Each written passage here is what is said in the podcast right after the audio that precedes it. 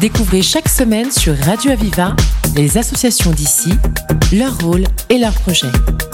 La voix des assauts, le rendez-vous de celles et ceux qui créent du lien. La voix des assauts sur Radio Aviva. Hilaire Giron, bonjour. Martine, bonjour. Alors vous êtes euh, rotarien et vous appartenez donc au Rotary Méditerranée de Montpellier un club qui a fait ses preuves et qui va les faire encore puisque vous allez nous parler du projet que vous initiez et vous êtes aussi membre de l'Académie des sciences et des lettres de Montpellier. Mais aujourd'hui, c'est le Rotarien que nous recevons puisque vous pilotez un projet euh, donc qui, qui, va naître, on peut dire, le 8 février, un projet à savoir sur l'altérité, la solidarité, le développement qu'on pourrait résumer se mobiliser ou comment se mobiliser contre la précarité. La précarité qui est un des enjeux majeurs de notre société. Alors, Hilaire, vous allez tout nous dire de ce projet, comment il a émergé, de quoi il s'agit, et puis nous rentrerons petit à petit dans le détail de ce projet. Bien sûr. Alors, évidemment, nous, tout ceci se situe dans un contexte que nous connaissons bien. Hein. C'est l'intrication mondiale inéluctable, qu'on le veuille ou non. Elle conduit à l'interdépendance des hommes et des nations. Les conflits géopolitiques actuels sont angoissants et l'environnement plus que préoccupant. Dans cette perspective, nous sommes dans une écologie que l'on peut qualifier d'intégrale, comme l'a précisé le pape François dans son encyclique Laudato Si. En fait, tout est lié, c'est la clé du problème. L'économique ne sert qu'au social, bien qu'il soit parfois oublié. Si nous détruisons la planète et que nous laissons sur le côté des personnes en précarité, nous générons chaos, destruction et guerre.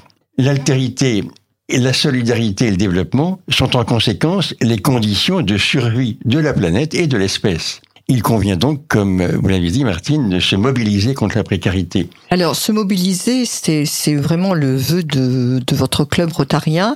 Je crois que vous avez perçu que aujourd'hui le monde est en souffrance et une partie de la population est en souffrance et qu'on ne peut pas euh, laisser de côté ces gens bien, que l'on voit dans la rue ou qu'on ne voit pas d'ailleurs, qui tendent la main euh, visuellement ou bien qui sont chez eux terrés dans cette précarité extrême.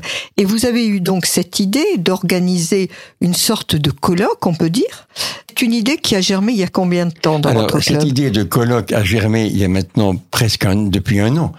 Depuis un an. Et dans ce cadre-là, effectivement, l'une d'entre nous qui pilote ce projet, Fantanodier, a été très préoccupée par les gens qu'elle croisait dans la rue et que vous venez d'évoquer, en fait, qu'on ne voit pas. Et dans ce cadre-là, un projet Solidarité a germé en disant que peut-on faire dans ce cadre-là? Et a germé cette idée de quatre objectifs, en fait, hein, très net, consistant d'une part, eh bien, évidemment, à euh, rechercher la quête de sens et de solidarité, une quête de création de valeur économique et sociale, une quête de réalisation opérationnelle et une quête d'inclusion des personnes précaires dans l'engagement opérationnel. Donc tout ceci s'est créé dans un projet qu'on a mis en place. Et puis, il s'est télescopé ou s'est rencontré, je dirais, par un projet dont nous avons pris connaissance, en fait, à la fin de l'année dernière, de 2022, organisé depuis le mois de septembre par, en fait, la préfecture, l'université de Montpellier, de Paul Valéry de Montpellier, FACERO, euh, aussi de la défense des droits, et euh, la stratégie nationale de prévention et de lutte contre la pauvreté qui organise une sorte de journée le 8 février, mais qui sera plutôt une journée de résultats des courses ayant fait appel au préalable à des candidats, entreprises, administrations, associations ayant des actions sur cet objectif de solidarité donc il est évident que vos projets, j'allais dire, se sont croisés. Voilà, exactement. Ces projets s'étant croisés, eh bien effectivement, il a paru opportun de décaler dans le temps notre propre colloque et de répondre à cette première étape d'appel à candidature sur des, euh, réalisations opérationnelles d'aide, d'idées et de réalisations sur l'aide à la précarité. Et donc on s'est inséré dans ce, ce projet qui est le 8 février. Et la première étape, c'est un appel à des candidats qui ont des exemples de réalisation sur ces domaines de précarité. Alors, ce 8 février, qui était donc la date qui était prévue de longue date par ces organismes dont vous venez d'évoquer, que ce soit la préfecture de région, euh, l'université Paul Valéry, Facero, etc. Euh, en fait, vous, vous êtes en tant que vous vous êtes inséré dans ce projet qui était déjà, j'allais dire, un peu ficelé. Oui, exactement. On s'est inséré dans ce projet parce qu'on a euh, constaté que les objectifs étaient exactement les mêmes. Et donc, pour être précis sur cet appel qui a été lancé pour le 8 février, c'est un appel à contribution visant à recueillir des bonnes pratiques, initiatives, actions, projets, dispositifs mis en place pour limiter les discriminations subies par les personnes en situation de précarité. Dans le cadre de la construction de cette journée de réflexion, pas, où on aura le résultat des exemples réalisés et de personnes qui auront euh, mis en avant leur, leur performance, j'allais presque dire, dans ce domaine de l'aide sociale. Alors, c'est-à-dire que si je comprends bien, en amont, il y a eu un travail de fait, et là, euh, le 8 février, nous allons assister, j'allais dire, au concentré de toutes ces réflexions. Alors, cette journée du 8 février, elle va se dérouler où? Alors, le lieu euh, n'est pas encore déterminé clairement. Il sera dans un site, euh, je dirais, style quorum, pour Oui, faire court. bien sûr. Donc, de, accessible facilement et, et renommé pour que chacun puisse y accéder. hein. Est-ce qu'il sera ouvert à tous? Ah oui, il sera bien sûr ouvert à tous. Il sera ouvert à tous, justement, à titre d'exemplarité sur ce qui se passe et aussi dans le but de faire prendre conscience à, à tous les citoyens, finalement, des préoccupations existantes et des solutions en gestation à ce niveau-là. C'est-à-dire que tout Montpellierin ou Oui. autre de la grande banlieue montpelliéraine qui souhaiterait participer à cette journée de réflexion est invité à se présenter et il n'y aura aucun frais, etc. Aucun frais pour eux, aucun, Aucun frais, frais. Pour, les, pour les participants, absolument aucun. Voilà, c'est important à dire quand même que c'est vraiment ouvert à tout le monde, au Oui. grand public. Est-ce que ça sera sur le mode interactif ou bien ça sera simplement euh, des un état des lieux qui sera fait par les grandes les grandes Ben, organisations il y aura d'abord un résultat montrant ceux qui auront répondu à cet appel à candidature pour montrer des exemples, et après, bien sûr, une interaction avec le public sur euh, par des questions qui pourront être posées directement. Donc, il y aura effectivement quelque chose de participatif. Alors, ma dernière question avant la pause musicale, est-ce que vous n'avez pas eu l'impression en tant que rotarien de euh, d'avoir été un petit peu dépossédé de votre projet? Je ne sais pas si on peut dire ça de cette façon-là. Euh, cette préoccupation, elle n'est pas unique au Rotary, elle est à toutes les fonctions Voilà, politiques et publiques. Donc euh, chacun est conscient que les choses deviennent graves et qu'on ne peut pas rester en l'état. Et que c'est complexe pour y répondre. Il n'y a pas de solution miracle. Alors, moi, je peux vous dire, je pense que il faut féliciter les Rotariens de votre club de s'être penchés sur ce problème euh, social et sociétal, euh, parce que c'est vrai que il est rare qu'on assimile ou on mette le Rotary à côté de la précarité. Oui. C'est comme, euh, voilà, LVMH et l'abbé Pierre. C'est un, un petit peu ce qui serait un petit peu antinomique au départ, Oui, oui. et comme quoi euh, tous ces chemins se rejoignent sur l'humain. Alors, Hilaire Durand, je vous propose une pause musicale et nous nous retrouvons tout de suite.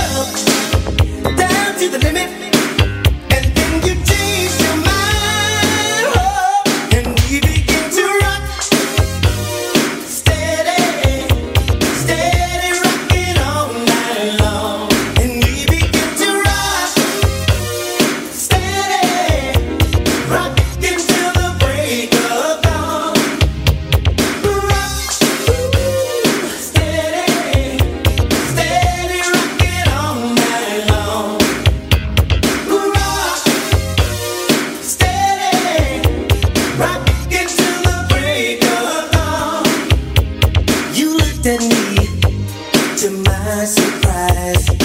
You were too anticipating. I should have known it was in your eyes that you were getting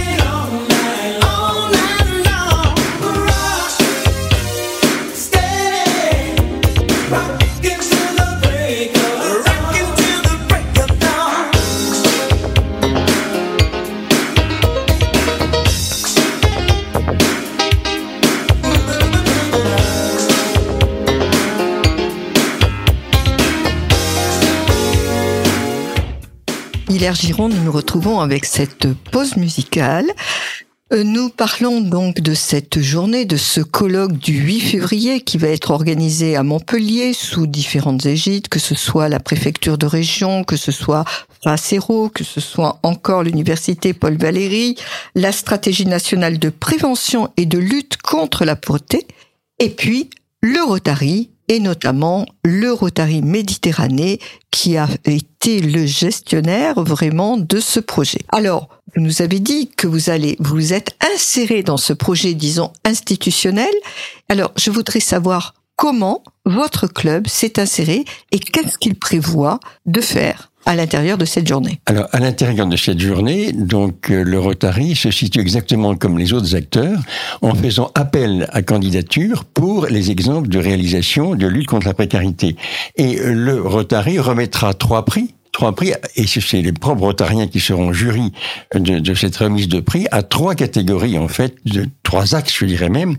Un prix de réinsertion des populations fragiles, axé sur, effectivement, comment a-t-on réussi à réinsérer des personnes fragilisées. Et puis, un deuxième que nous connaissons mieux, je dirais presque, puisque nous avons lancé l'initiative du prix d'initiative pour la créateur d'entreprise, qui rejoint un peu notre expérience, je dirais, mais des jeunes entrepreneurs engagés au-delà de la création économique, est-ce qu'ils ont une préoccupation dans la précarité aussi? Donc c'est une dérive ou une seconde voie du prix annuel que l'on réalise de l'initiative Startup que vous connaissez par ailleurs. Et puis après, un côté encore plus général, alors qui est quasiment de nature, je dirais, euh, nationale comme vision, ou qui est très ambitieux, le Grand Prix de l'entreprise citoyenne. Alors, c'est un peu prétentieux de dire ça, parce que comment qualifier qui est citoyen, qui ne l'est pas, quelle entreprise, c'est compliqué. Il y a trois axes. Un axe premier qui est strictement ciblé sur la population fragile, un axe de création de jeunes entreprises, mais avec une préoccupation effectivement d'engagement, et il y a un troisième plus global sur la vision citoyenne. Donc nous avons lancé l'appel à candidature avec un cahier des charges, précisant ce qui devait être euh, exigé et la manière dont ça se déroulerait pour être prêt et avoir des réponses avant le 8 février. Ça veut dire que les candidats éventuels doivent répondre dans les 10 jours qui viennent. Voilà. Alors moi je me dis, euh, en tant qu'observatrice, euh, la majorité des entreprises aujourd'hui se sont lancées dans le RSE voilà. et vous devriez avoir pas mal de réponses. Alors est-ce que vous pourriez nous donner des exemples concrets euh, de ces trois catégories dont vous venez d'aborder? Par exemple, pour vous, qu'est-ce que c'est qu'une intégration euh, réussie?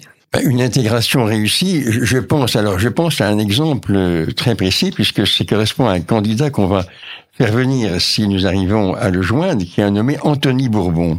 Anthony Bourbon est un ancien SDF qui était donc dans la rue, qui a vécu quelques années de galère, comme on dit habituellement, et il est devenu un créateur d'entreprise et il a finalement gagné beaucoup d'argent.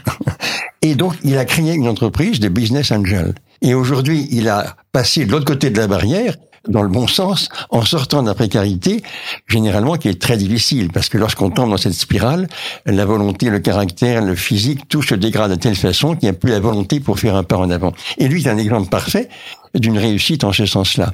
Donc cet exemple, c'est vraiment la sortie de la précarité par quelqu'un qui a été l'initiateur de sa propre création d'entreprise. Voilà, mais est-ce qu'il faut, pour gagner ses prix, pour participer, est-ce qu'il faut obligatoirement que qu'il soit devenu chef d'entreprise? Parce que moi, je vais vous citer des exemples de jeunes, par exemple, je pense à un jeune qui qui, qui vient de Guinée-Conakry, euh, qui a passé en France un migrant, qui a passé son CAP de métallurgie, euh, un bac pro, euh, qui a fait les compagnons du devoir et qui aujourd'hui est employé dans une grande entreprise en tant que euh, métallurgiste chaudronnier et qui continue son parcours d'intégration. Est-ce que ça aussi, ça peut être des exemples que vous pouvez euh, recevoir? Tout à, fait, tout à fait, tout à fait. Au contraire, je dirais presque que c'est un exemple concret d'insertion à partir d'un niveau très sous-développé, en quelque sorte.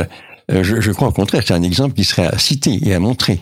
Voilà. Alors c'est vrai que la problématique, c'est entre la poule et l'œuf en quelque sorte, c'est-à-dire entre l'entreprise qui l'a abrité, l'entreprise est ce qu'il a abrité a pris quelqu'un, mais qui avait une formation.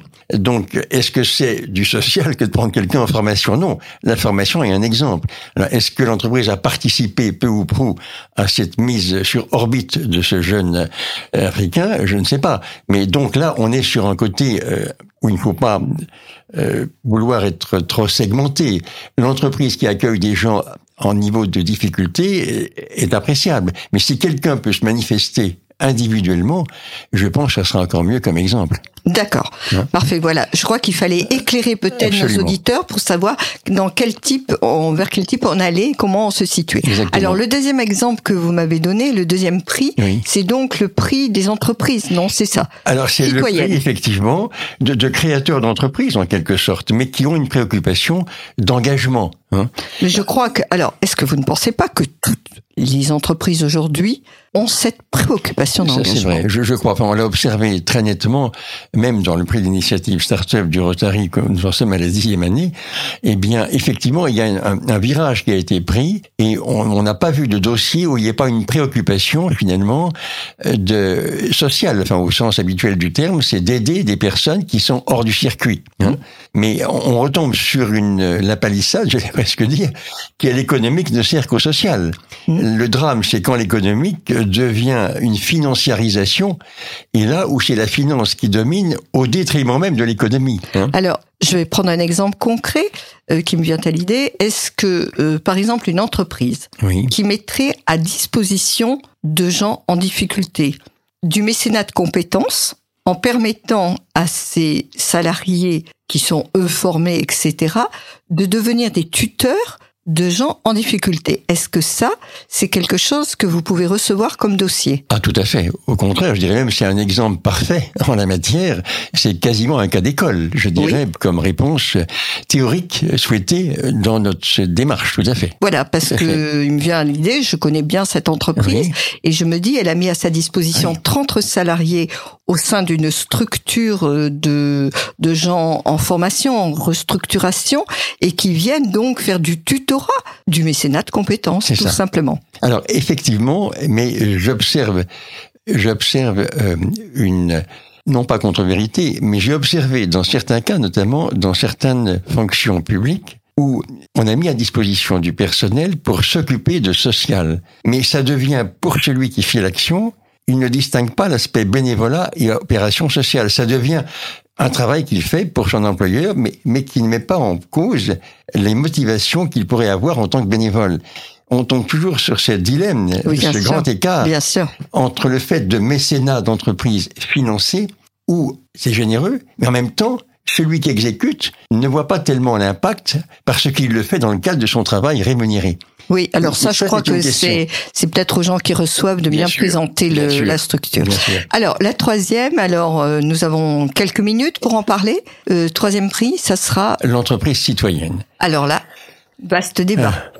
Alors, je pense que là, c'est un, enfin, on tombe sur des problèmes d'éthique d'entreprise, c'est-à-dire est-ce que euh, l'entreprise respecte toutes les règles, enfin, non pas en tant que juriste, mais en termes d'esprit surtout, euh, qui ne vont pas contre le dévoiement financier, en fait. Hein. Bien sûr. C'est quand même le fondement de la pensée, la financiarisation que nous qui est bien connu. Hein.